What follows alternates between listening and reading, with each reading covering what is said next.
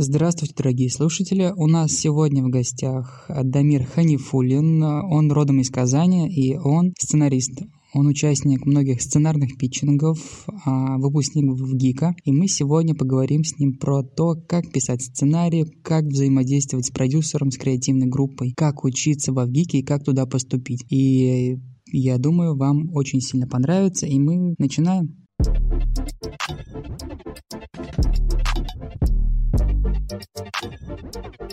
Я учился, у меня первое образование актерское. М, Я учился в местном нашем театральном училище. И ну, уже ближе к четвертому курсу я понимал, все, мне эта дорога не по силам. Собственно, поэтому я и пошел потом. Я учился в Авгике еще, мгм. но какой-то э, творческий какой-то запрос был, надо себя реализовывать как-то. Но причина следственной связи, вот, то есть когда все бывает как будто случайно, вот что-то вот озаряет тебя, и ты такой думаешь, все, надо пробовать. Вот у меня, по всей видимости, так в жизни часто происходит. Ну, может быть, это и есть признак того, что это твой верный путь, если это Может все быть, интуитивно все происходит. быть, может быть. Это сложно, конечно, да, вот когда ты там после там, в 17-18 лет поступаешь там, в театральное училище, ты же ничего не понимаешь. Ну, то есть я еще поступил, я еще, мне было 18 лет, а есть ребята, которые там в 16 лет поступают, ну что, они, они ничего не понимают о жизни, но уже как бы идут э, в артисты, осваивать профессию, которая с ними должна быть на всю жизнь. Конечно, это ты уже проучишься там какое-то время, года два-три, ты понимаешь уже, что либо это твое абсолютно, либо это абсолютно не твое. Вот как раз у меня было второе. И, соответственно, когда ты выходишь оттуда, конечно, у тебя есть запрос большой. Ты там Мгм. существуешь в этой среде большое количество времени там с людьми, которые с тобой на одном языке разговаривают, которые там обсуждают там знаешь, не просто вот ты встретился в какой-то компании и сидят люди что-то обсуждают, а мы встречались, мы могли там про литературу поговорить, про кино какое-то, про театр. Мгм. Естественно, это другой уровень, особенно там, если ты 16-летний подросток. И, конечно, не хватает всего этого, не хватает какой-то реализации. Вот и начался поиск, поиск себя. А во сколько ты понял, что тебе хочется в ГИК? С Авгиком вообще история смешная получилась. Я закончил театральное училище, и вместо театра я пошел в магазин работать, в магазин одежды. Ну, конечно, когда ты находишься в такой среде, у тебя возникают вопросы, там ли ты вообще есть. И э, запрос на то, чтобы себя как-то реализовывать, был огромный. И я как-то так сидел думал, ну, то есть э, все мои однокурсники, если они дальше шли куда-то учиться, то они шли не знаю, в условный ГИТИС там поступать на режиссера. Там есть заочное обучение, то есть ты можешь два раза в год ты можешь туда приехать, э, проучиться там, какую Мгм. там по месяцу, получать какую-то базу и возвращаться там условно к себе в театр. А, То есть, ну, а я вообще для себя не рассматривал вот этот ГИТИС и театр, я хотел ближе к кино двигаться, я уже понимал, что это, конечно, совсем другое поле, и очень хотелось в него попасть. И я сначала рассматривал режиссерские факультеты, но на В них не Авгике было- или в ну, других в Авгике, университетах? В Авгике, да. Но на них не было заочки. А, А тебе ду- нужна была заочка? Да, потому что тянуть жизнь в Москве это было вообще не для меня. Но Мгм. я посмотрел, открыл э, как бы э, список факультетов, увидел сценарный факультет заочка. Я подумал, так, а, заочка есть, хорошо, да. Что я вообще понимаю про сценарий? Ничего не понимаю. У меня по русскому языку всегда было три с минусом. Я абсолютно не умел писать нормально не знал ничего, плюс еще дополнительные условия нужно было, чтобы поступить, надо было прислать туда рассказы свои какие-то, ну или сценарии, допустим. То есть по ним тебя от- отсматривают и рекомендуют тебе приехать на экзамен или нет. Ну, естественно, у меня никаких рассказов не было, ничего вообще. Это для меня был темный лес. Но я понял, что надо, во-первых, русский язык изучать сейчас заново и учиться писать рассказы. И вот я начал готовиться. То есть это меня просто озарило. Я подумал, я сначала очень расстроился, что нет заочки у режиссеров. Потом я как-то перекладывая одежду, подумал, ну блин, можно и в сценарии попробовать, ничего такого нету. И начал готовиться. Подготовка у меня заняла примерно два года. То есть я еще думал раньше поступить, но что-то у меня как-то не срослось. За это время я изучал русский язык, правила все эти штудировал, э, писал рассказы, то есть я нашел комьюнити авторов, оно называется «Бумажный слон», это такой сайт литературный, где молодые Мгм. авторы могут выкладывать свои рассказы и получать какие-то фидбэки. И вот я туда попал, начал там писать рассказы, получать какие-то отзывы, обратную связь, потихоньку развиваться. И так я себе э, подготовил такую базу, с которой я поехал в Москву поступать. Я ее послал э, в Москву, вернее, привез, и это все очень хорошо приняли, поставили мне какое-то определенное количество баллов, необходимые для поездки на экзамены, я поехал. Ну а там уже все постепенно вырулилось. А, причем а, там был первый тур, которым, о котором я вообще ничего не понимал. Нужно было написать на заданную тему сценарный этюд. Mm-hmm. Соответственно, этот этюд должен был выглядеть как сценарий в настоящем времени, э, то есть э, от третьего лица, то есть без всяких внутренних монологов, чтобы мы это воспринимали как сценарий. А я тогда в тот момент ничего не понимая про сценарий, читал все эти советские киноповести, где просто, ну, то есть написано все как как они хотели, так и писали. И я на это равнялся. И почему-то думал, ну вот, ну раз они же там писали, там, не знаю, Данели же писал себе или Гайдай сценарий таким образом, почему я так не могу сделать? Я написал какой-то рассказ, абсолютную ерунду. О чем это был рассказ? Там э, была тема, то есть там было пять тем. Я взял тему себе Шанель номер пять и написал какую-то чушь про мужика во время перестройки, который выпил одеколон французский Шанель номер 5, заменил его каким-то дешевым советским, и хозяйка не заметила разницы. Ну, в общем, какая-то бредятина. Но суть не в этом, а в том, что я как раз не соблюдал все эти правила сценарные, и из-за этого мне поставили низкий балл за этот этюд, что меня очень сильно расстроило. Я понимал, что мне сейчас нужно как-то нагонять, то есть оставался тур собеседования, и там мне нужно было как-то себя реабилитировать. И я зашел туда и сходу начал мастерам рассказывать. А там был тет-а-тет с мастерами нашими. А мои мастера это Аркадий Инин, а, сценарист последних фильмов Гайдая.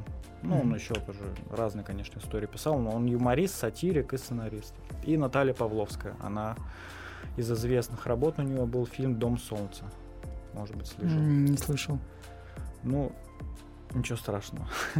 В общем, я зашел туда в кабинет, я понимаю, все, если я сейчас не попробую как-то взять на храпом, то мне поставят какое-то количество баллов гораздо ни- ниже моих ожиданий, и я не попаду на бюджет.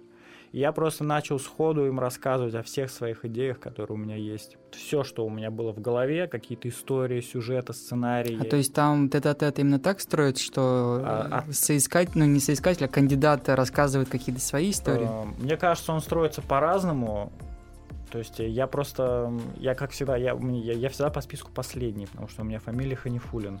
То есть, и я понимал уже, что они устали, нужно что-то делать, нужно что-то придумывать, поэтому надо выходить и, ну, как-то, как-то себя спасать. Поэтому я сел, Обычно как это бывает, я думаю? Они просто общаются, спрашивают, зачем ты решил выбрать эту профессию. Ну, то есть все достаточно дежурно, как на собеседовании. Но я не хотел на все это отвечать, четкого ответа у меня не было, поэтому я просто решил вот так вот э, взять быка за рога и угу. просто рассказывать.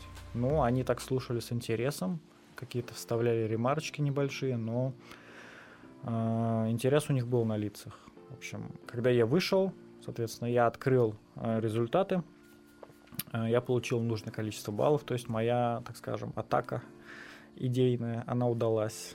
И дальше уже был русский язык и литература, который как бы, мы сдали. То есть внутри там без проблем. И все, в принципе, я попал в это, это был какой год? А, это был шестнадцатый год. Кстати, вот в прошлом году я закончил его. Mm-hmm. Заканчивали мы, сдавали экзамен последний наш, ну, защищали дипломы по Зуму. Это было, по-моему, часов 8 или 10. Это было очень утомительно. А в каком виде проходит экзамен у сценаристов?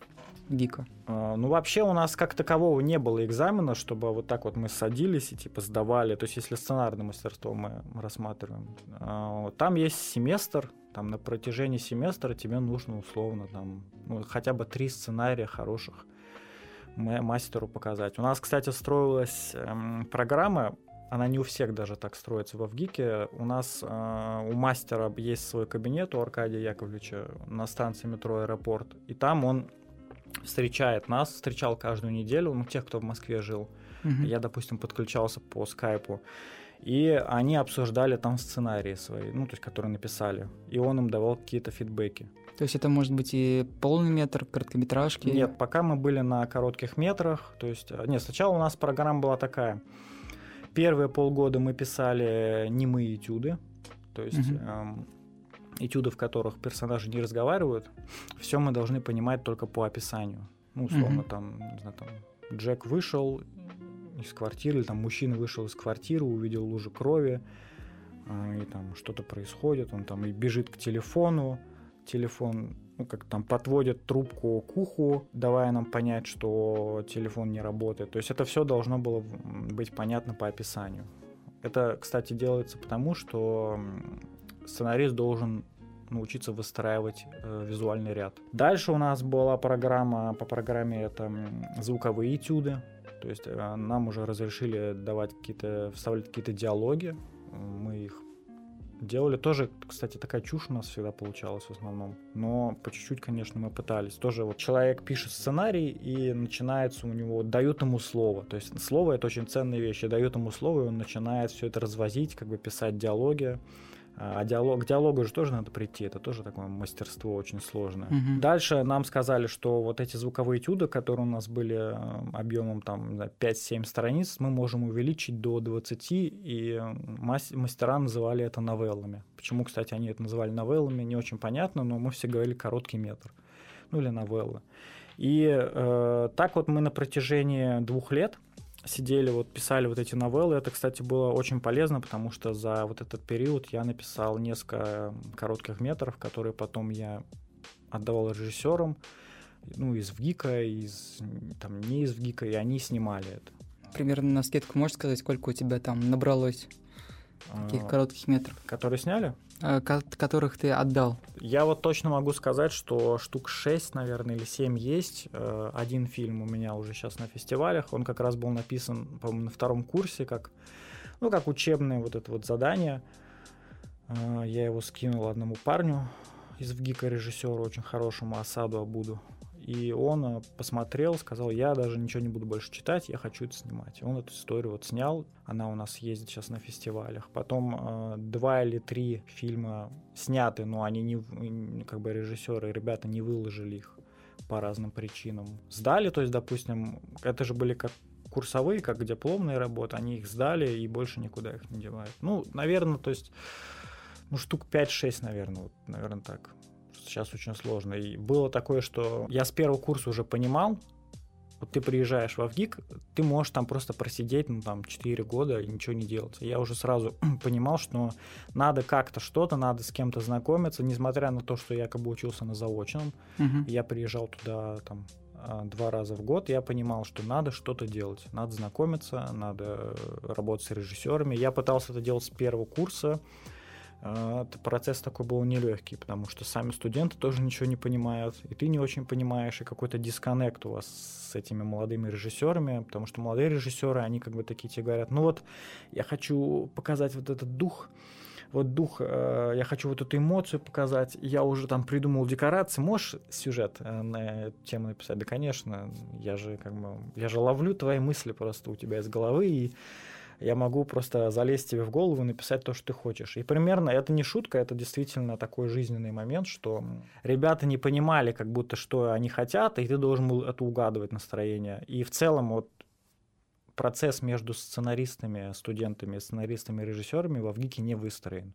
Там пытались даже как-то организовывать какие-то встречи, а, режиссеров и сценаристов, чтобы они ну, как знакомились и работали вместе. Но в большинстве случаев э, гиковские режиссеры сами себе пишут сценарий, но ну, очень плохо пишут честно скажу. Э, ну а с чем это связано, что не выстроена такая работа? Я думаю, что может быть, там дело в личных э, характеристиках каждых людей, типа режиссеры они на одной волне, сценаристы на другой волне, то есть, может быть, из-за этого? Да, а, вот как раз Асад, когда со мной знакомился, и мы с ним общались, он мне жаловался, что вот молодые сценаристы ему приносят сценарий, а там условно подвалы ЦРУ, место действия подвал ЦРУ, и он ругался, он говорил, где я возьму эти подвалы? Один мне приносит сценарий, там все происходит в самолете, а, там на 5000 километров над землей. И это очень как бы такое весомое и замечание актуальное, потому что сценаристы, вот студенты пишут истории, они не думают о том, будут их снимать или нет. Я всегда, кстати, в этом плане стремился э, делать приближенные истории, ну, понимая, что я могу, конечно, написать сценарий там на необитаемом острове, но его вряд ли, вот я сейчас его напишу, вряд ли его кто-то снимет. И поэтому процесса нету, э, у режиссеров, у операторов есть определенные по программе как бы взаимодействия обучения они должны там вместе снимать э, дипломный метр. А у сценаристов и у режиссеров такого нет. Если бы там было такое, например, задание учебное, то есть там, не знаю, там курсовая работа, обязательно найти себе сценариста среди студента, ну, то есть ну, сценарного факультета и сделать с ним фильм. Возможно, тогда бы это как-то двигало. Но сейчас такого нету. Поэтому и взаимодействия нет, понимания нету, и пишут все в разные стороны. Сценаристу вообще надо быть инициативным, иначе ничего не выйдет из этого.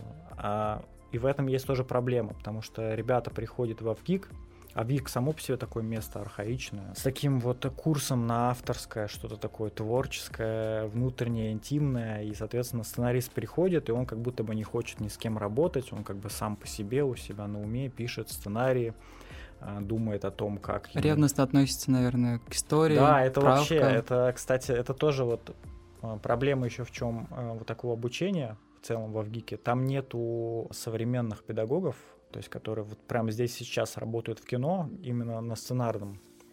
То есть условно какой-нибудь там, не знаю, Николай Куликов или Константин Майер. Нет, хотя нет, в РУ есть э, Зоя Кудри, она на Первый канал пишет э, сериалы там «Палач», «Мосгаз», угу. кто написала «Границ. Таежный роман».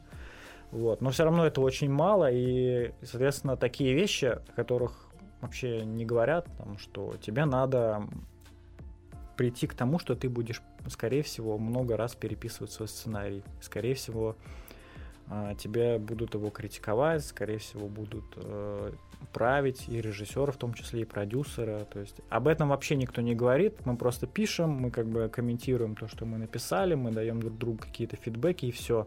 А потом ты уже начинаешь работать с режиссером, даже со студентом, и он тебе может сказать, слушай, ну, давай уберем эту сцену, и ты, конечно, такой, о, как, я же так долго ее растил, эту историю, так ее вынашивал. Но это такая маленькая ступенька, вот потом, если ты вдруг попадаешь, там, не знаю, в индустрию, мне кажется, там даже таких притирок не будет. Просто надо убирать и все. И сценарист будет соглашаться. Просто. Ну а куда ему деваться? Вот, кстати, сейчас э, вот вспомнилась история. Я вот был на фестивале, кинофестивале в Екатеринбурге «Одна шестая», и там я познакомился, у нас был куратор там.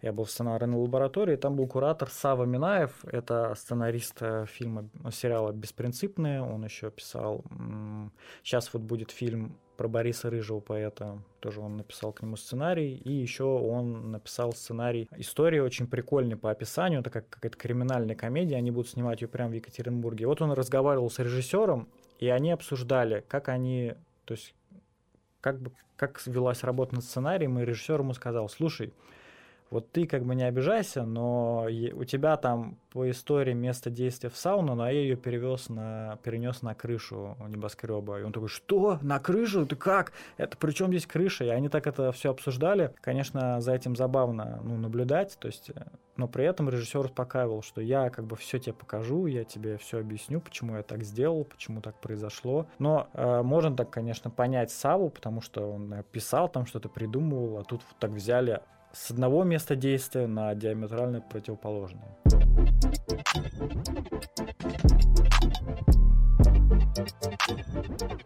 Ну, допустим, вот когда придумывается какая-нибудь там идея, там, знаю, сериальная заявка угу. какая-нибудь, да, хедлайнером все-таки является кто? Режиссер, который будет это все режиссировать, либо же автор проекта, который сценарист этой как бы идеи, вот. либо там, не знаю, какой-то общий креативный продюсер типа шоураннер. Ну, За кем последнее слово в таких моментах? А, в первую очередь, вот сейчас, допустим, если я пишу сценарий, вот я сейчас собираюсь, у меня сейчас сериал пилот я написал, я сейчас пишу к нему заявку и э, посерийник. То есть я его собираюсь показать продюсеру.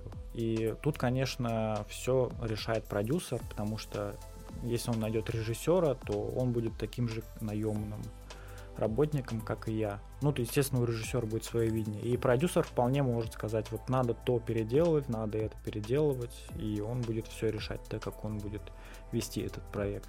Ну, с учетом того, что это ты придумал, у тебя будет какая-то ревность к тому, что вот там будут все вырезать, переделывать, переламывать? Ну, конечно, это может быть тяжело, а, но вот ты немножко остынешь после этого и начинаешь понимать, что, скорее всего, он был прав. Mm-hmm. То есть э, человек с опытом, с бэкграундом, он тебе скажет, давай-ка вот, знаешь, вместо, э, не знаю, там, вместо появления, вместо там драки на поезде, пусть это будет все в грузовике снято. И ты такой, как? Это же вот символично, что поезд уходит, у них мало времени, а потом тебе он объясняет, что вот это нужно сделать так-то, так-то, потому что и ты такой, ну да, вообще-то, вообще-то неплохо придумал. И, в принципе, твоя творческая как бы задача, она просто модернизируется, но посыл остается такой же. Ну тогда с другой стороны, почему тогда вот э, продюсер, который дает такие дельные советы, например, почему он сам тогда не пишет, не придумывает и не пишет? Вот есть такое различие, да. Вот у меня тоже есть товарищ, э, он тоже придумывает, дает мне хорошие комментарии, вот. Я такой спрашиваю, а почему ты сам не пишешь? У тебя же хорошо получается и там, подобрать варианты, исполнение там и так далее. Он говорит, ну, я не, не хочу просто. Вот. Это вообще вечный такой конфликт. Я помню этот фильм «Бёрдман» Гонсало и Иньериту. И там mm-hmm. главный герой артист, и он собирается ставить спектакль и встречает в баре театрального критика. И он говорит этому критику, вы не можете играть, поэтому вы критикуете. Ну, конечно, это грубо достаточно. Я думаю, что, во-первых, со стороны виднее бывает чаще. Ну, то есть э, ты немножко замылился, ты пишешь эту историю, видишь ее по-своему. Тебе кажется, что вот там, не знаю, персонаж, который у тебя постоянно прикалывается, дерзит, тебе кажется, что это очень смешно, угу. а потом люди читают и говорят, что он вообще у меня вызывает какую-то неприязнь. А ты думаешь, как? Он же наоборот должен всех зажигать, он же должен, он же должен шутить, он же должен дерзить, он же должен быть таким крутым, и это должно у людей вызывать отклик. А, ты, а тебе говорят, нет, нет, он, он у нас вызывает неприязнь. И ты такой, да, действительно, начинаешь все переосмыслять. И а, вот эти продюсеры, они предлагают какие-то идеи, они предлагают решения, но они они не авторы, они продюсируют историю. В принципе, каждый должен заниматься своим делом. И это правильно, по-моему. Угу. Кстати, но бывает очень много продюсеров, которые пишут. Поэтому тут раз на раз не приходится.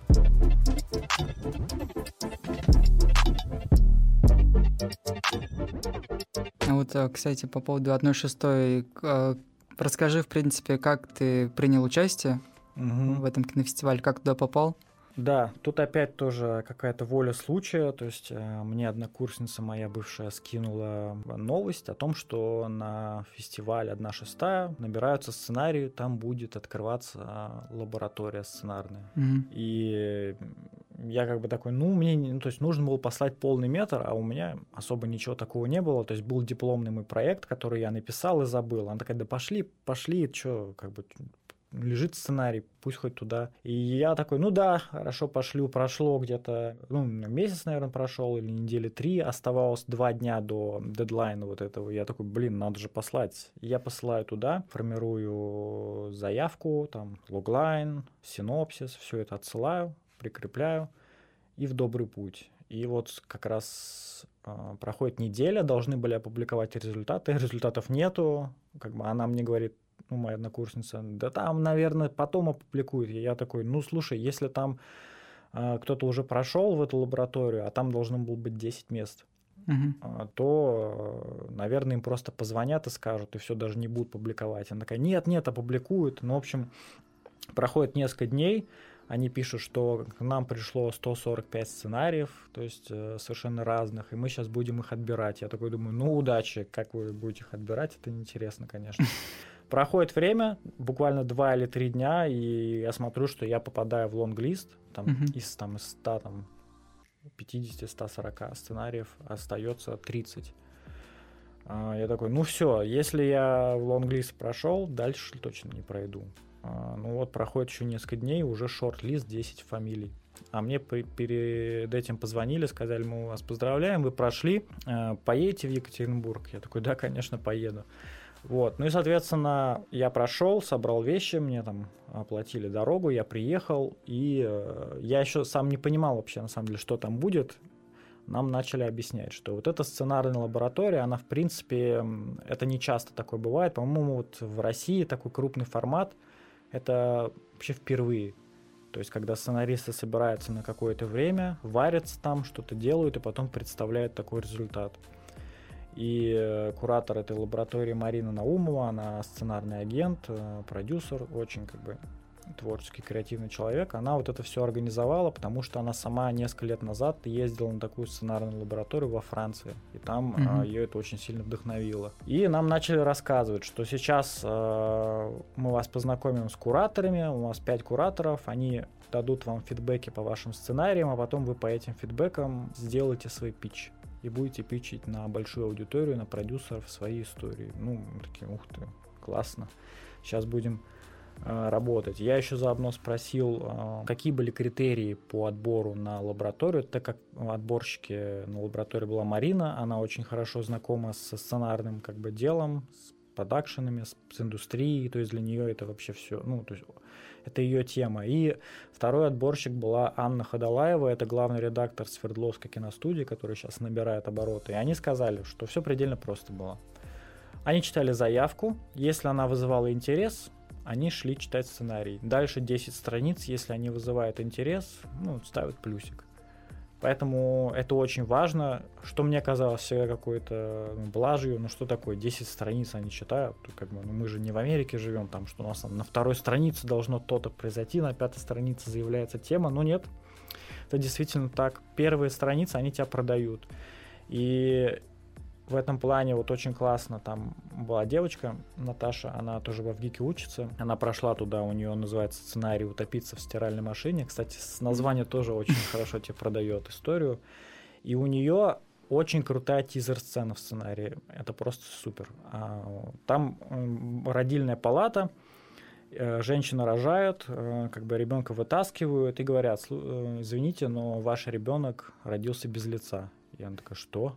Ну, то есть и такое сразу напряжение, такой так-так-так, и это оказывается ее сном как бы перед родами. Но это, эта тизер-сцена, она заявляет тему всего фильма, потому что главный герой там, он такой немножко аутист, он э, не улыбается никогда, он весь в себе, и в этом плане это, конечно, очень классный пример. То есть 10 страниц, при этом у тебя должен быть какой-то тизер, тизер-сцена, не знаю, как во все тяжкие, когда там в самой угу. первой сцене он там в трусах в пустыне стоит. Ты ничего не понимаешь, но тебе уже интересно. Ну и, собственно, Дальше мы с кураторами пообщались. Кураторы все наши сценарии благополучно разгромили. А, сказали, что это все. Прям все. Да. А, давали какие-то. Ну, то есть они ничего не читали. А, был такой формат, называется спид-дейтинг. Они сели на, ну, за пятью столами, и мы каждый подсаживались к ним и пичили, как могли свою историю. Угу. И по ходу этого всего они задавали вопросы, потом давали нам обратную связь. Ну, нас всех, конечно, по нам катком проехались, мы не понимали, зачем нас тогда взяли, если все так плохо, на что Марина нам сказала, привыкайте, это индустрия, это нормально, здесь э, так всегда делают. А среди продюсеров, перед, тем, перед которыми вы пичили, кто это были люди? По фамилии можете? А, да, значит, а, Антон Тахтонов, это он раньше работал с Роднянским, сейчас у него собственная продюсерская компания. Потом был Андрей Апостолов, это редактор, главный редактор Ленфильма, также он куратор двух кинофестивалей, по-моему, Горький фест и Выборгский кинофестиваль. Потом была Элина Столярова, она главный редактор, сейчас точно не выговорю, национальная медиагруппа КИТ, что это какая-то mm-hmm. организация. Ну, то есть национальная медиагруппа это большое как бы продюсерское такое вот гигантское сооружение, которое вот, собственно, все фильмы нам и дает.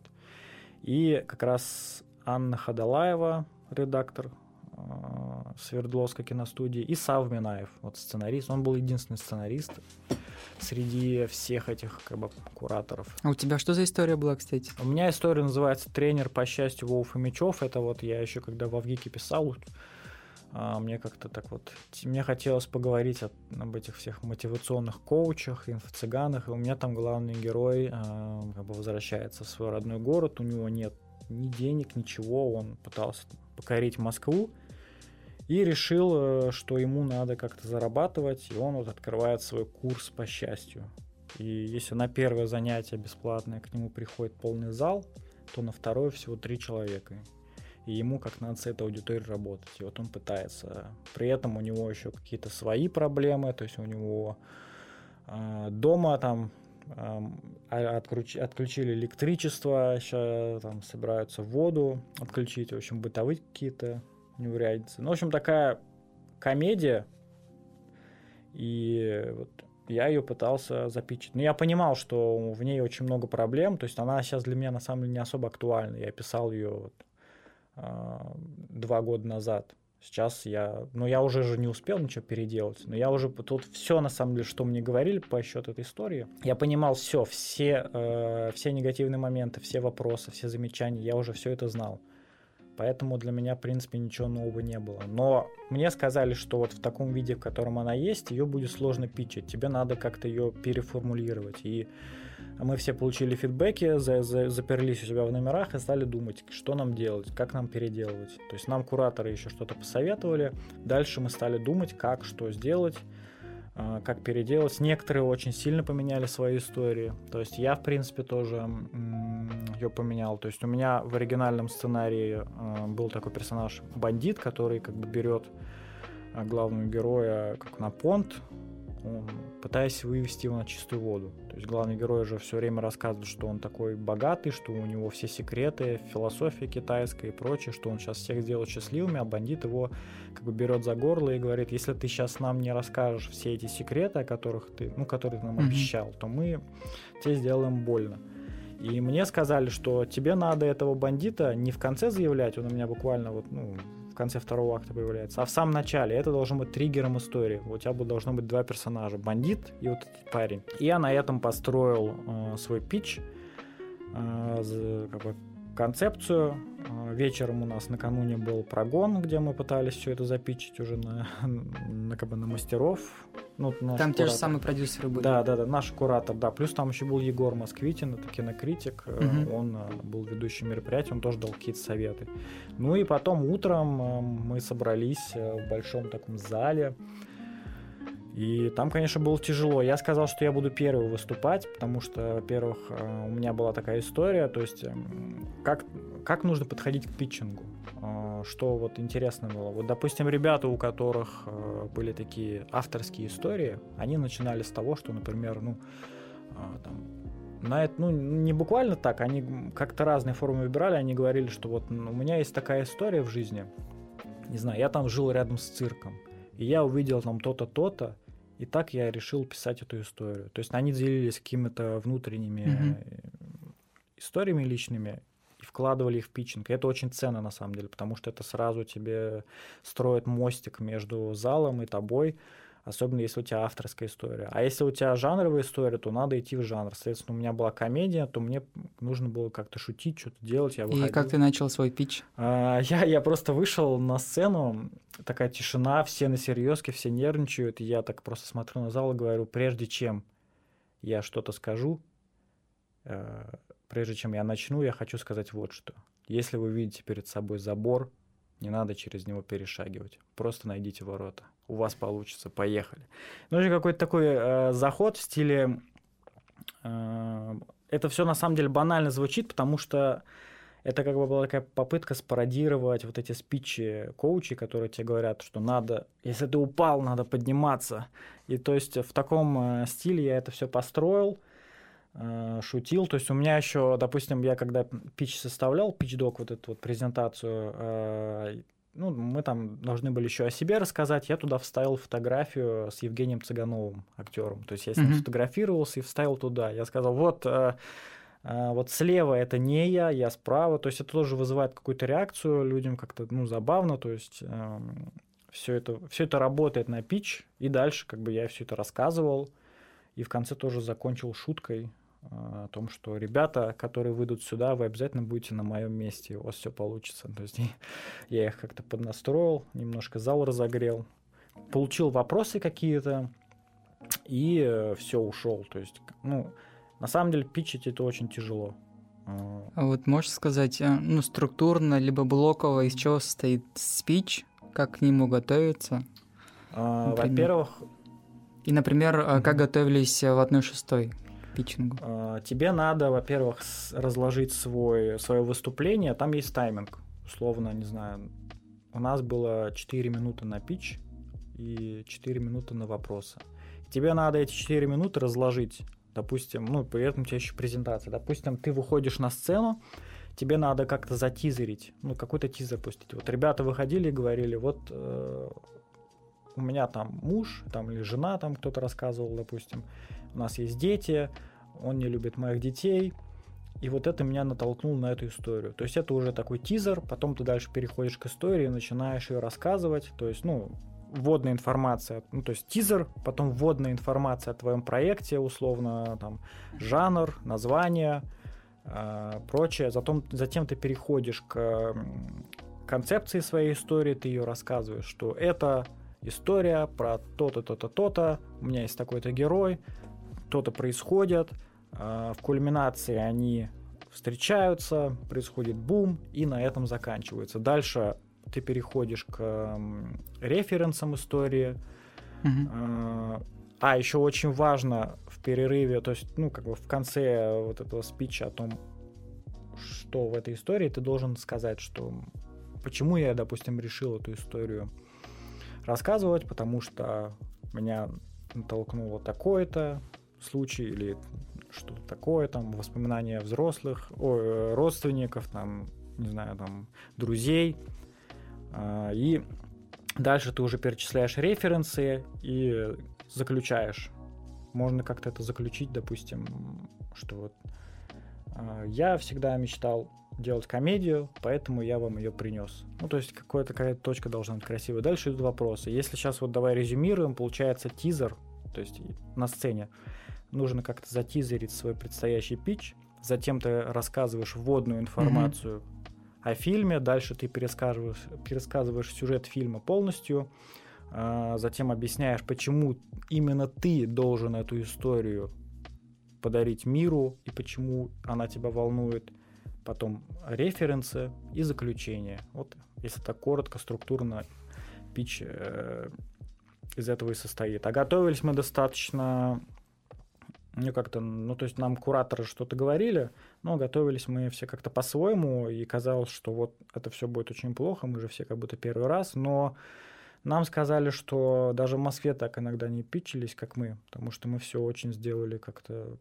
бодро, резво, очень выверено. То есть, а, соответственно, видишь, мостик с аудиторией, да. Вот mm-hmm. хочешь ты писать сценарий, там, не знаю, ты всю жизнь работал, не знаю, там, в милиции условно, в полиции. Хочешь ты про полицейских делать историю, ну, как бы расскажи, что вот у меня такой был случай, я вот хочу об этом делать историю. Это очень вызывает, эм, это большой отклик вызывает доверие. Естественно, что как бы продюсеры будут отдавать предпочтение тем, у кого есть какой-то опыт в этом плане. То есть, ну как, э, что-то же тебя натолкнуло. Да, бывает такое, что человек, так, я просто захотел денег заработать, поэтому вот сейчас я спортивную драму сделаю. Я, конечно, спортом никогда не занимался, но вот я хочу. Ну, как-то ты так на это смотришь, ну, ладно, хорошо. А потом выходит человек и рассказывает, что вот он всю жизнь не знаю, там работал продавцом и теперь хочет сделать об этом ситком. И у него столько воспоминаний, и ты такой, так, вот это уже интересно, значит, что-то может об этом рассказать, то, что мы не знаем. Вот так вот это все и строится. И, конечно, вот эти вот истории, которые там были, там было, у нас было 9 человек вышло на питчинг в итоге. Две из них это были вот комедии, у меня и у одного парня еще. Остальное все более-менее такое авторское. И, конечно, это все вызывало больше отклик в зале. То есть даже mm-hmm. люди, они задавали вопросы, какая бы там история ни была, там даже самая такая чернушная, люди все равно на нее больше реагируют почему-то. Ну, может быть, не та аудитория была, но вот то, с чем мы столкнулись. Люди задавали вопросы, спрашивали, а вот что там, а вот как вот вы, а почему вы думаете? Даже какие-то негативные вопросы, это все равно вопросы, которые работают на историю, поэтому вообще не надо их бояться. И какая история там выиграла? А, там были три приза. Первый это лучший сценарий, это а, история про семью в Бурятии. То есть там какая-то такая очень символическая, такая в стиле якутского кино история. про то, что мать и дочка, какие там они в современном мире, насколько я понял, и они еще вспоминают, видимо, какое-то прошлое, когда там в Бурятии решили бурятский язык искоренить и преподавать все на русском языке.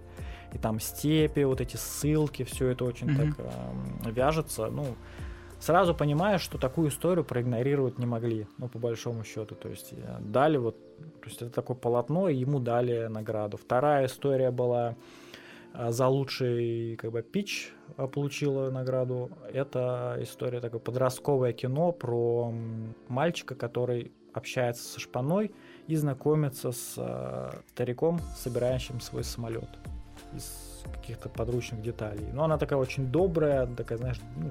Но это тоже авторская, получается. Ну, она, да, она авторская. Там, когда вот девчонка выходила э, ее питчить, она как раз рассказывала, что это все не просто так. Я сама на таком самолете летала, и именно меня это все натолкнуло на такую историю. У нас вот в городе, там, в Пскове был такой маленький самолет ручной, буквально собранный на коленке. И вот она все это, это, конечно, все очень подкупило, это все было очень мило. Естественно, ей дали э, награду вот за лучший пич. Но это правда очень по-доброму было, потому что там даже в зале люди говорили большое спасибо вам, что вы нам про такую добрую историю сказали.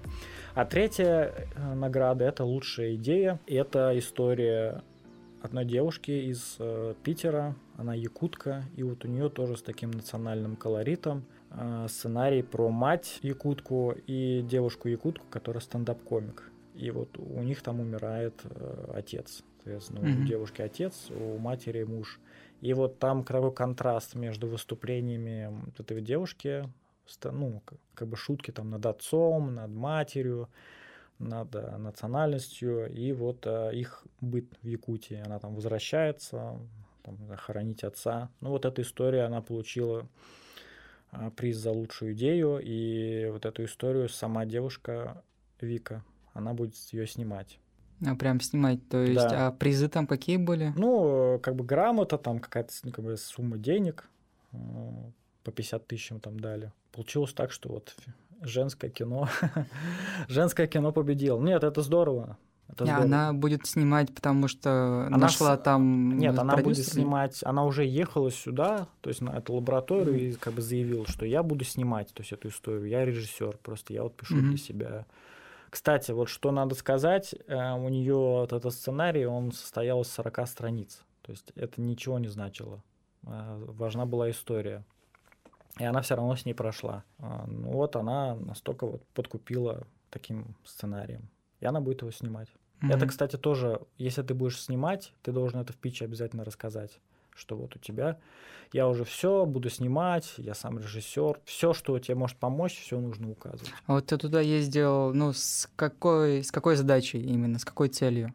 А, я хотел получить, э, во-первых, фидбэки по своей истории, по сценарию, во-вторых, познакомиться с продюсерами, ну, то есть как-то повариться в этом котле, получить какие-то опыт и эмоции. Mm-hmm. Я, в принципе, все эти пункты выполнил для себя.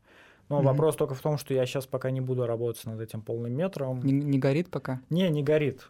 И вот, знаешь, э, очень как бы мне дало это хорошую пищу для размышлений. Я подумал действительно о том, как важно писать, это прям э, в первую очередь, как важно писать о том, что тебя волнует. И вот mm-hmm. в данном случае меня это не волнует, и я как-то не вижу здесь пока себя. Даже если ты пишешь фантастическую историю, там наверняка есть что-то, что тебя очень волнует в чем ты себя видишь. И это важно, это самое главное. Вся эта фантастика это ерунда.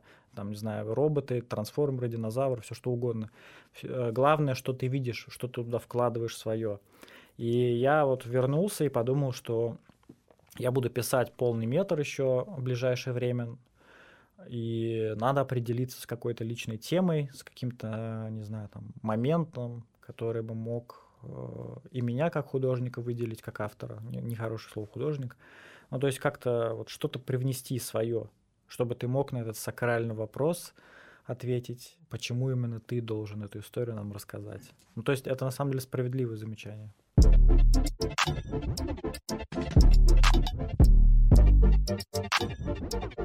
Вообще, как у тебя строится работа со сценариями? То есть э, выжимаешь ли то, что тебе не хочется там э, писать в данный момент времени, там вот есть какое-то расписание, как ты вот ну работаешь ты mm-hmm. штатным сценаристом mm-hmm. вот в этой компании mm-hmm. определенное время, потом ты вечером да. Э, работаешь над своими проектами. Да, То есть знаешь, как это происходит вообще? Э, кажется, как будто ты такой, ну блин, вот ты же уже работаешь сценаристом, а потом приходишь домой и тебе еще надо работать. Нет, Э, я уже как бы на работе думаю о том, что вот мне надо, вот хочется доехать до дома, там открыть ноутбук и начать доделать свою историю. Она просто горит, и ты садишься, ну хотя бы час или полтора или два, но ты просто надо потратить на это, иначе ты прям чувствуешь себя неполноценно. Вот я сажусь, условно, угу. там могу полтора часа на это потратить, я там открыл ноутбук, там написал несколько сцен, и все. И так вот, если ты хотя бы каждый день на это время тратишь, это уже двигает твой процесс. Но это история а, над проектами, от которых ты горишь, либо же от тех, которые, ну, они есть, но над ними как-то надо работать, ну, ради того, чтобы работать. Ну, смотри, если ты за это деньги не получаешь, вот хочешь ты показать там продюсерам свой сериал какой-то, да, ты написал mm-hmm. его. Естественно, это у тебя горит, и ты хочешь его поскорее доделать. Ну, а если ты как бы не горишь, ну, зачем вот над этим работать? Теперь mm-hmm. за это не платят. Ну, будут платить, скажут, вот такая история, нам, не знаю, скажут мне про мой полный метр, который вот мне сейчас абсолютно, ну, индифферентен, скажут мне, ну, давай, вот мы тебе готовы заплатить, давай разрабатывать. Конечно, я буду разрабатывать, я для себя найду какие-то новые ключи к этой истории, я себя перепрограммирую, это тоже, кстати, важное качество, и буду над этим работать. А сейчас у меня есть прекрасная возможность поработать над тем, что мне вот прям горит, что мне хочется, что к чему у меня лежит душа, что у меня получается с удовольствием. И, и к чему это? Лежит душа сейчас? А, вот я сейчас закончил пьесу, я же еще драматург. Угу. Э, написал вот новую пьесу, и я закрыл. То есть я написал сначала эту историю, кажется, в июне, выложил ее в соцсетях и сказал, дайте, пожалуйста, фидбэки. И мне там накидали разных каких-то мнений, и я стал перестраивать э, эту пьесу. Сначала в один вариант, снова дал почитать получил еще какие-то мнения, и еще раз. И вот я вчера ее закончил, и я так вот оглядел на весь фронт работы, оглядел результат, который получился, и я так с удовлетворением на это все посмотрел, я вот понимаю, что это действительно уже нечто иное, нечто серьезное, и то, что воспринимается уже не так, как раньше. И это было очень правильно. И вот как раз я возвращался домой там, я такой, ну вот сейчас хотя бы, ну хотя бы полчаса, хотя бы час, чтобы вот пару страниц пьесы дописать, подумать, как переделать. Кстати, я переделал ее больше, чем писал. Вот. Ну, это так всегда, наверное, бывает. Вот, и к этому у меня прям горела душа. Сейчас вот будет, эм, сейчас вот я познакомился на фестивале с продюсерами, и хочу показать им э, свой сериал. Для этого, соответственно, надо сделать посерийник и заявку оформить и mm-hmm. отослать это. Даже если, даже если они скажут, ну, нам не нравится, я все равно буду это посылать куда-то, потому что это уже есть какой-то материал. А что за сериал?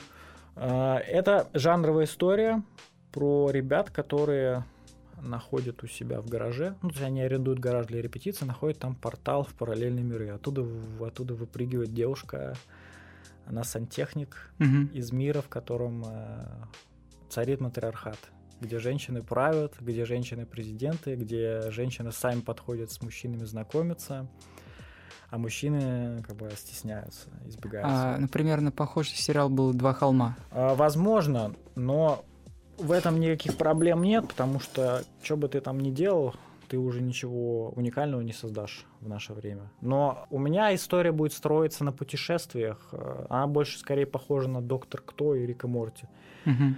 И я даю эту историю почитать людям, и действительно, то есть, ну, отзывы у ребят хорошие. Посмотрим, что из этого выйдет. Может быть, ничего не будет. Но я даже это рассматриваю больше не как а, трамплин, что вот я отдам этот сценарий, и люди такие, вот, давай снимать. А, нет, они могут посмотреть, понять, как я примерно могу писать, что я умею. И это, кстати, тоже об этом часто говорят эм, ребята в профессии, которые там работают, там, с ТНТ и прочего. Они говорят, вот, может быть, вас сценарий не будут снимать, но вас заметят, вас пригласят работать. И это тоже будет прекрасная возможность. Mm-hmm. Просто надо это все хорошо преподнести. Все зависит от того, как ты это преподносишь. Я вот это понял на питчинге. А ты как э, работаешь именно с, э, с продюсерами? То есть э, пишешь им на общую почту, либо там находишь какие-то личные почты, контакты им отправляешь? А, вообще, на самом деле, действительно отвечают, вот ты пишешь на какие-то продакшены, действительно отвечают, там есть редакторы, они за это получают деньги, и они отвечают тебе, они могут сказать, ну, извините, эта история угу. нам не подходит. А, но сейчас у меня попроще как бы, условия, потому что я как бы познакомился с сценарным агентом Мариной Наумовой, которая может помочь э, в реализации сценария твоего. Угу. И это облегчает задачу. Просто вопрос в том, как бы, что ты даешь ей. Тут уже вдвойне ответственность. То есть ты такой думаешь, вот сейчас, может быть, я сейчас дам сценарий, а он не понравится. Или там, ну, она даст с продюсером, он не понравится никому. А второго раза может уже не быть. Скажут, ну, Типа не надо, больше от этого человека не надо, поэтому такой страх есть. Но не попробуешь, не узнаешь, поэтому в любом случае пробовать надо. Но вот э, сценарные агенты, если говорить про сценарных агентов, что они ценят э, в истории, там, в заявке, за что они цепляются, например? Да, я думаю, что это, ну, как бы, в принципе, как у всех людей, то есть э, какой-то интерес, какая-то какой-то яркий концепт. Ну, вообще бывает по-разному. То есть, видишь, у нас же есть авторское кино, у нас есть жанровое кино, да. Сейчас вот, допустим, э, э, нам сказали, что с авторским фестивальным кино могут быть проблемы, потому что ну, на фестивале сейчас будет сложно международный попасть российскому кино. А если ты на международный фестиваль не посылаешь историю, то она может не окупиться. Mm-hmm. То есть, потому что там приезжают, э, как бы ну, показывается на фестивале кино, его покупают там в прокат, права, и как бы это вот окупает фильм.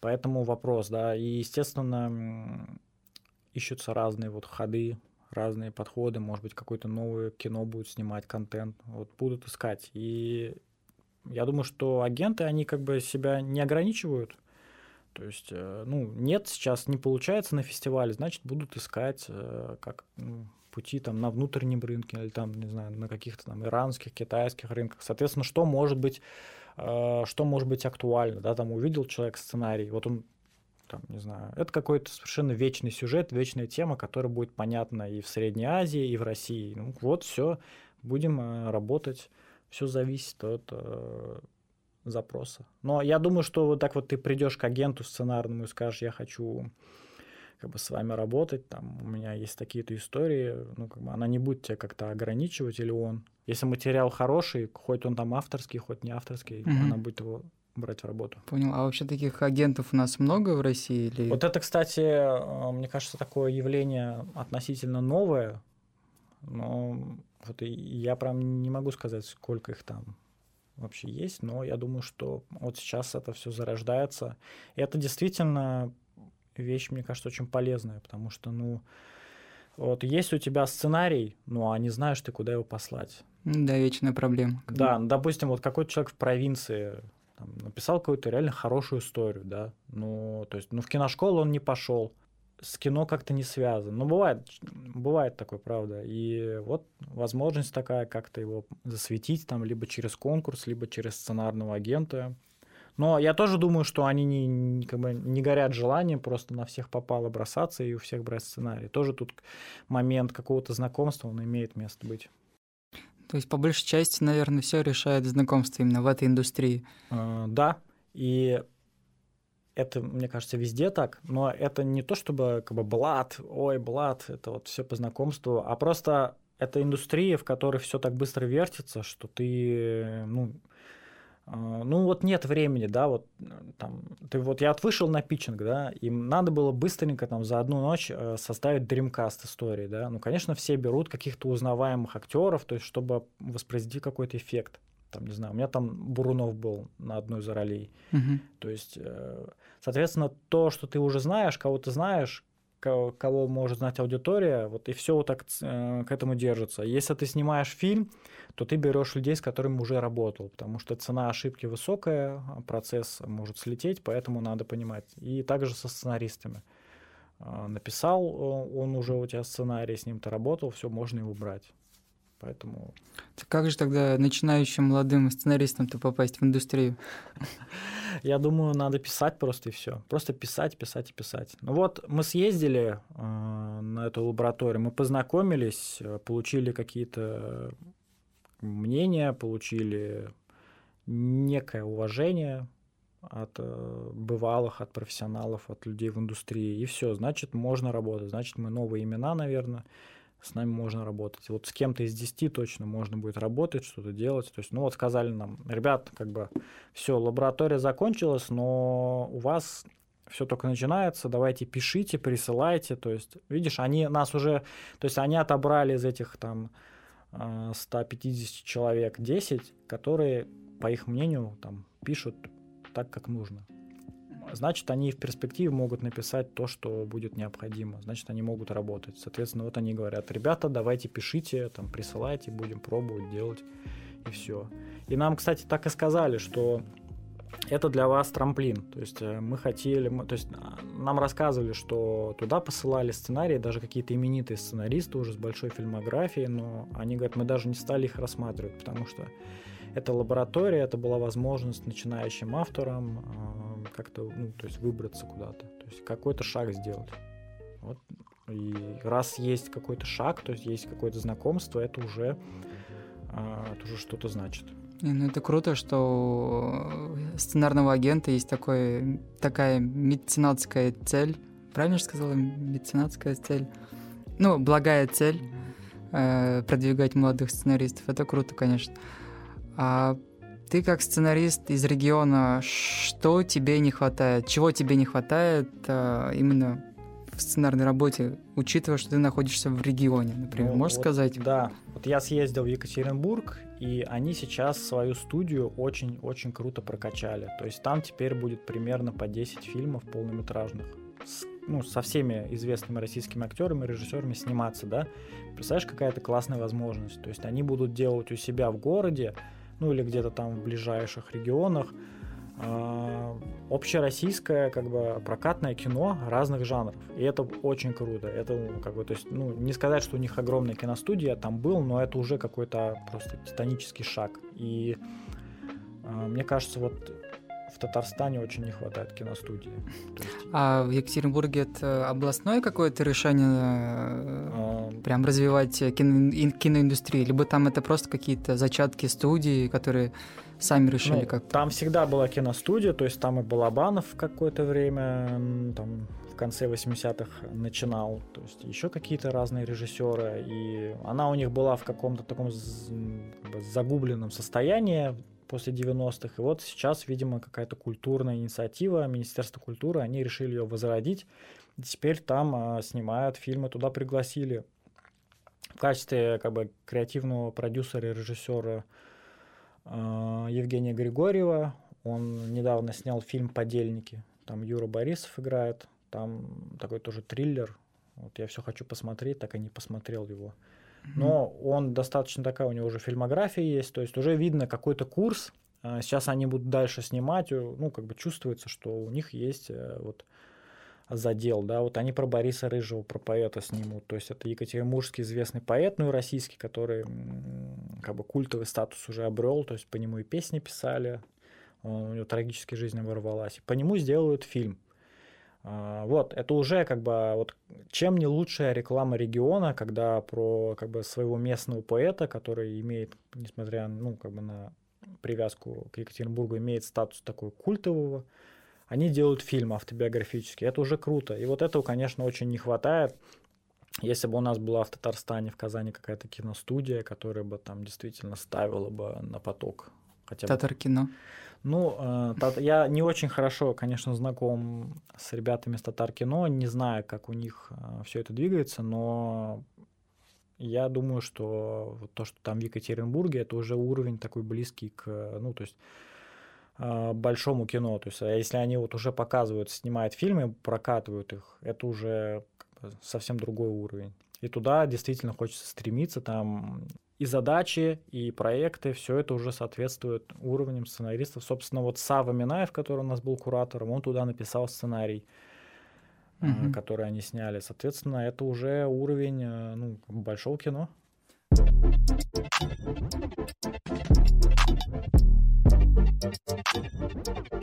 А у тебя лично какие приоритеты работать э, с Москвой, со Свердловской киностудией, там, либо же местами отчасти сконцентрироваться и на Татарстане тоже, то есть? Ну, я как-то себя не рассматривал и не циклил исключительно на Татарстане. Конечно, хочется работать там, где есть кино. То mm-hmm. есть а, вопрос, что у нас есть в Татарстане и как у нас это будет все двигаться. А вот сейчас вот мы на работе делаем проекты крутые, которые, возможно, у нас э, как-то прозвучат. То есть я, кстати, не сказал, что я работаю в компании Мувика. Это компания, которая делает интерактивное кино. И свое интерактивное приложение у нас есть. А есть уже какие-то э, вышедшие фильмы? Либо приложения? Они есть приложение Мувика Pro, там есть два интерактивных ролика, которые может посмотреть каждый. А, а так все, что весь контент, он э, делается под какие-то площадки, под какие-то компании, вот типа Сбера. То есть mm. это ну не в открытом доступе, это там на каких-то образовательных платформах, еще где-то. Вот. Но кто знает, что будет дальше, посмотрим. Возвращаясь к вопросу о том, где себя реализовывать, э, если ты, если у тебя есть возможность, э, там, не знаю, приглашать тебя в Москву, и говорят, вот мы хотим вас пригласить, mm-hmm. там, не знаю, в Good Story Media какой-нибудь. Ну, конечно, ты поедешь, но ты же будешь делать кино, которое будут видеть все. Хотя вот ребята, которые здесь пытаются что-то делать, ну, большое им уважение. Ну, просто я же еще не как бы, я же сценарист, и моя работа, она не так заметна. То есть mm-hmm. я себя могу и реализовать там как автор, не знаю, сценариев или там, ну, может быть, полного метра, ну, мне, наверное, даже не обязательно циклиться в каком-то регионе. А вот режиссеры, если они снимают что-то здесь, то они, конечно, как, ну, как флагманы, они несут это знамя татарского кино. Ну, с точки зрения вот, сценариста, как ты видишь, например, развитие нашего татарстанского кинематографа, такого пресловутого, который постоянно каждые пять лет хотят кто-то что-то там развить? Это такая вечная тема. Да. Э, видишь, смотри, вот Екатеринбург, да, Свердловская область, они нашли свой путь, да, они как бы, модернизировали свою студию, теперь у них есть определенная стратегия, у них они пригласили классного редактора, который будет заниматься отбором mm-hmm. сценариев, Анну Ходолаеву. Они пригласили режиссера, ремесленника, ну как классного режиссера, который снимает, который знает, что делать. Они приглашают там с разных городов из Москвы сценаристов. То есть у них уже есть стратегия. Тут, мне кажется, тоже, наверное, должна быть какая-то стратегия. Снимать татарские фильмы? Вот в, в Якутии же там как бы прогремели они с этими своими картинами, в которых они свой национальный колорит показывают, мифологию. Сейчас вообще в целом, мне кажется, будет запрос на такой вот, ну, будут открывать, вот, там, не знаю, вот дали награду, да, этому сценарию из mm-hmm. Улан-Удэ. Будут открывать вот такие вот национальные э, темы, вопросы, все это исследовать, будет это очень интересно. Вот, кстати, был же, были же фильмы типа «Овсянки», Небесный жен луговых да, морей. Денис Осокина. Да, да, Денис Осокин писал сценарий, а Алексей э, Федорченко режиссер. Вот я с ним тоже немножко знаком. А, вот он пытался что-то показывать такое. Это выглядело интересно, конечно. И, может быть, будет в этом направлении двигаться кино. То есть, ну, как в этом плане Татарстану, я не знаю. То есть, наверное, конечно, нужно показывать. Нужно э, национальную татарскую как бы историю вытаскивать на передний план. Но как это делать? То есть можно это все подавать с юмором, можно уходить вот в какие-то истории там в колорит вот в этот вот. Вопрос хорош, конечно. У меня тоже была идея для короткого метра. Э, я как бы, то есть, ну, я вот тоже подаюсь периодически на какие-то наши питчинги казанские, ник никуда не прохожу. Но мне сказали, может, у тебя татар не хватает э, в истории. Я так решил пошутить и мы с товарищем с одним э, разминали историю, э, в которой как бы, девушка, татарка, везет своего русского парня знакомить ее с родителями татарами. Это такой амаш на фильм «Прочь». и там они его пытаются в татарина превратить. Ну, то есть, если как бы это хочется подавать с юмором, какие-то стереотипы разрушать, вот в таком ключе мне было бы интересно поработать. А... Но дадут ли на это деньги, непонятно. Ну, ну в, в Татарстане, если говорить. Да, вот сейчас у нас же какие-то проекты, то есть делали, вот э, Антон Шутов там был сценаристом, Булат Сабиров, кажется, режиссер. Сабитов, я Сабитов. приду, да. Да, да, да, да. Вот, то есть они же сняли, ну, э, интересно, вот что будет, как бы, когда выйдет, да, там, вот э, Ильшат Архимбай сейчас. Да, Миколай. Да, с этот, э, Москва, ну, как бы в Москве сейчас на фестивале, то есть вот ну вот видишь, смотри, вот Сакуровская мастерская, да, угу. вот это вот режиссерская, да, как они э, вот эту Кабардино-Балкарию, то есть Кавказ, как они показали, это вообще какой-то тренд задали, да, то есть один как бы выстрелил Балагов с этой, ну фильм Теснота, да, а потом еще, то есть, да, там э, Владимир Битоков, кстати, история с этим Владимиром Битоковым, который тоже с этим учился, с Балаговым, я а, его не узнал, я сказал, вы артист? я он мимо прошел, он такой, да, я артист, но потом я понял, что это он. Как бы такой, да я пошутил просто, мы же все в душе артисты. Вот, в общем, они как-то так заявили эту тему Кавказа, и это прям очень классно, по-моему, то есть там разжимая кулаки, это очень классно легло.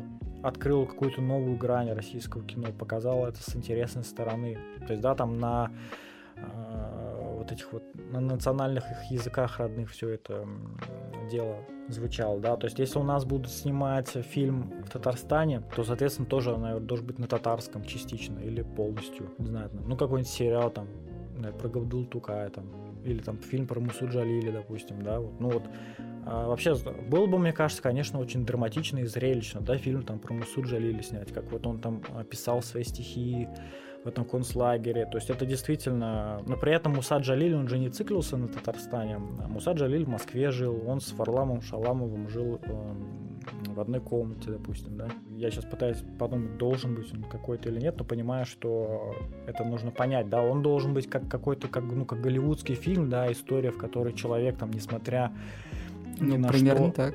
Ну, там, Наверное. преодолевает все, даже он творит, даже вот в таких страшных условиях, либо это должна быть какая-то авторская драма, в которой человек там циклится на там, родину у него в Татарстане, он все время к ней отсылается. То есть какой посыл, какая тональность должна быть у фильма.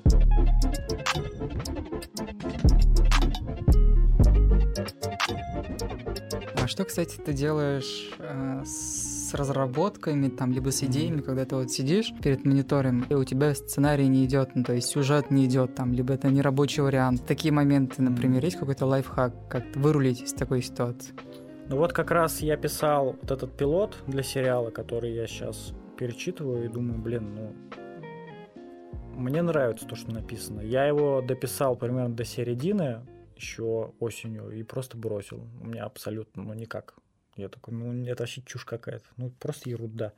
Но я не могу это дописать, я не знаю как, это просто э, какая-то бумага морательская тема. А при этом ты берешь новую там разработку, да, чтобы... ты переходишь, ну как бы надо отдохнуть, как бы откладываешь это все, а потом спустя какое-то время возвращаешься к этому. То есть, да, это надо отложить, если тебя это никуда не торопит. Особенно если это очень тяжело идет, ты такой, не могу, не могу, не могу. А, ты откладываешь это, вот я отложил, в январе как-то вдруг так спонтанно вернулся, и у меня сразу пришли новые идеи, как это все было, можно было доделать, развить. Ну, потому что ты тратишь очень много энергии на такую историю, пишешь ее, пишешь там на сценарий, рассказ или роман, не знаю, и тебе нужно немножко выдохнуть. И поэтому надо переходить к чему-то другому.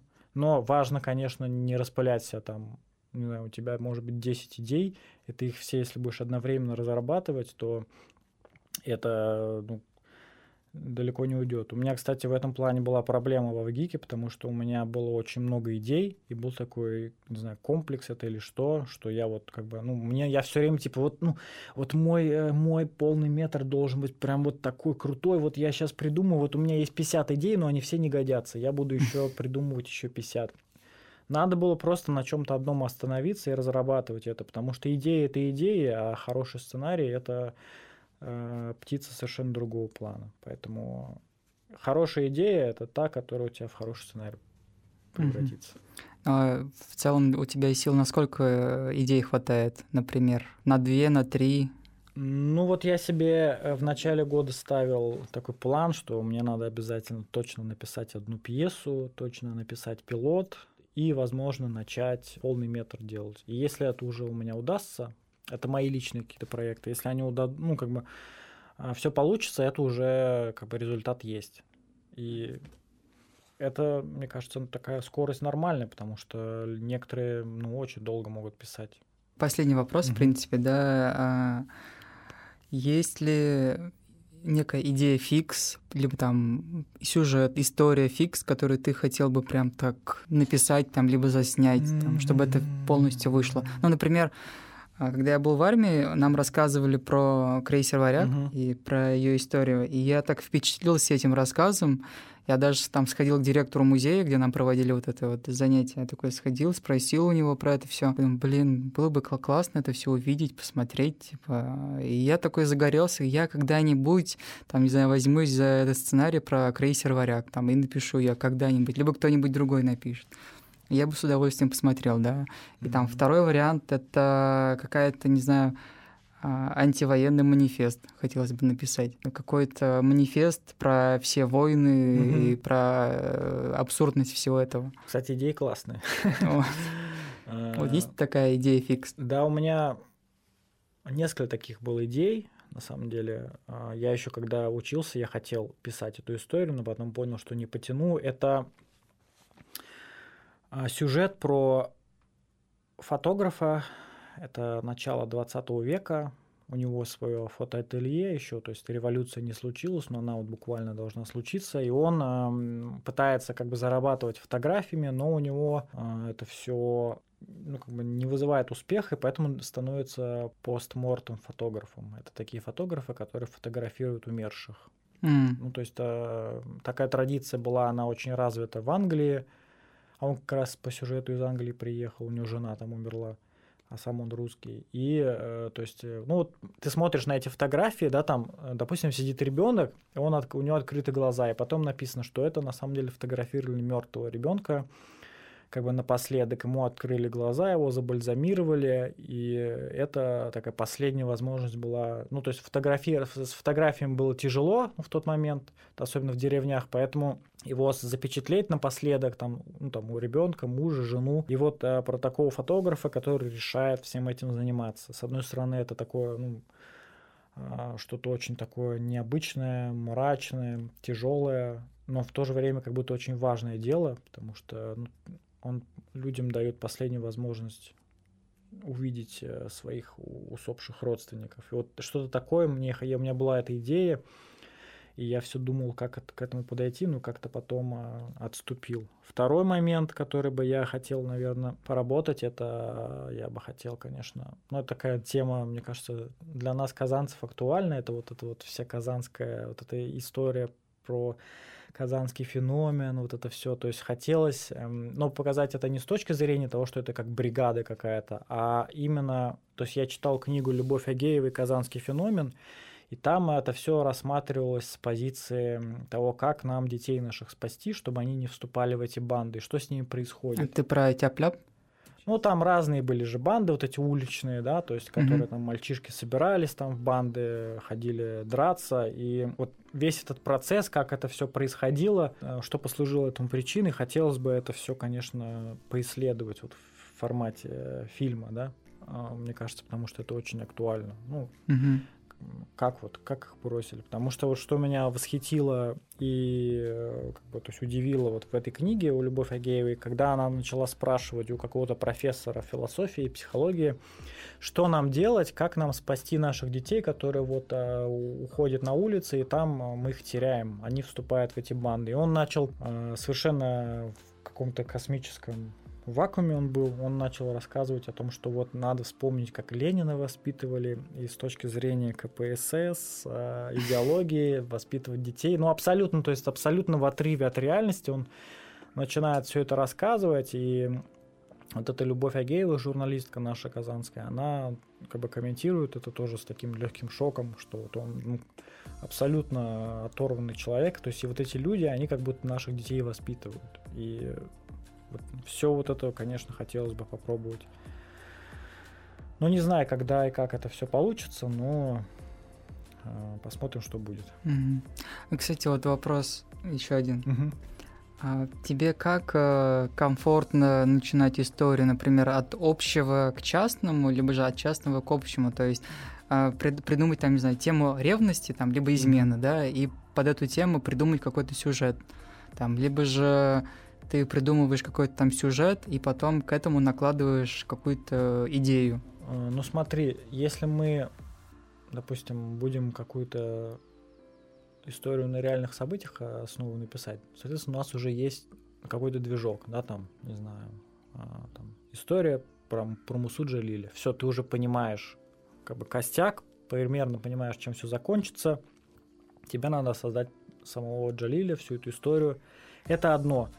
А если ты решил писать, не знаю, там, сериал, ну вот хочется тебе там, ну, не знаю, опять же, там, служил ты в армии, вот хочется тебе про армию создать историю, то тут я подхожу в таких случаях к персонажу и начинаю придумывать сначала ярких персонажей.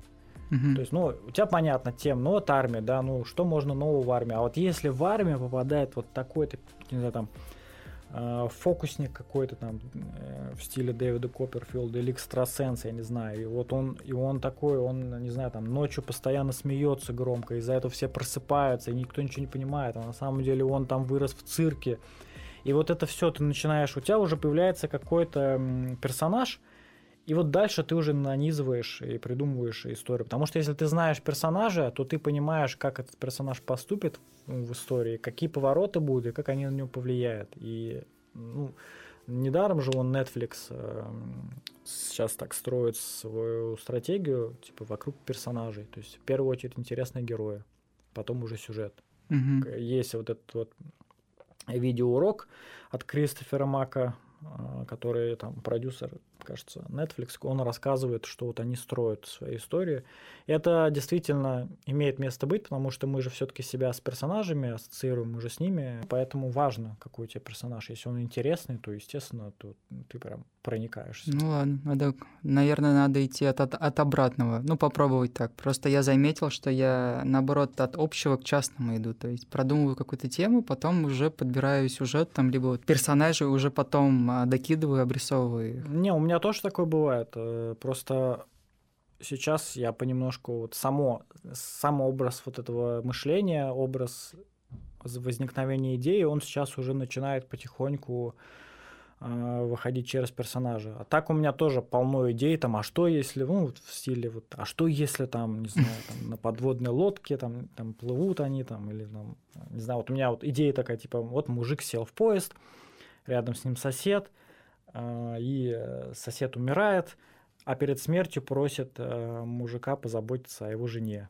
И тут как бы у него ответственность, он должен его жене сказать, что как бы муж умер. И вот. И то есть, как бы тут вроде непонятно, какие персонажи, но здесь уже задается ситуация. И ты из этой ситуации можешь как бы вытаскивать историю, сюжет. Вообще, кажется, может быть, и не так важно, как ты это начинаешь, главное, к чему ты приходишь.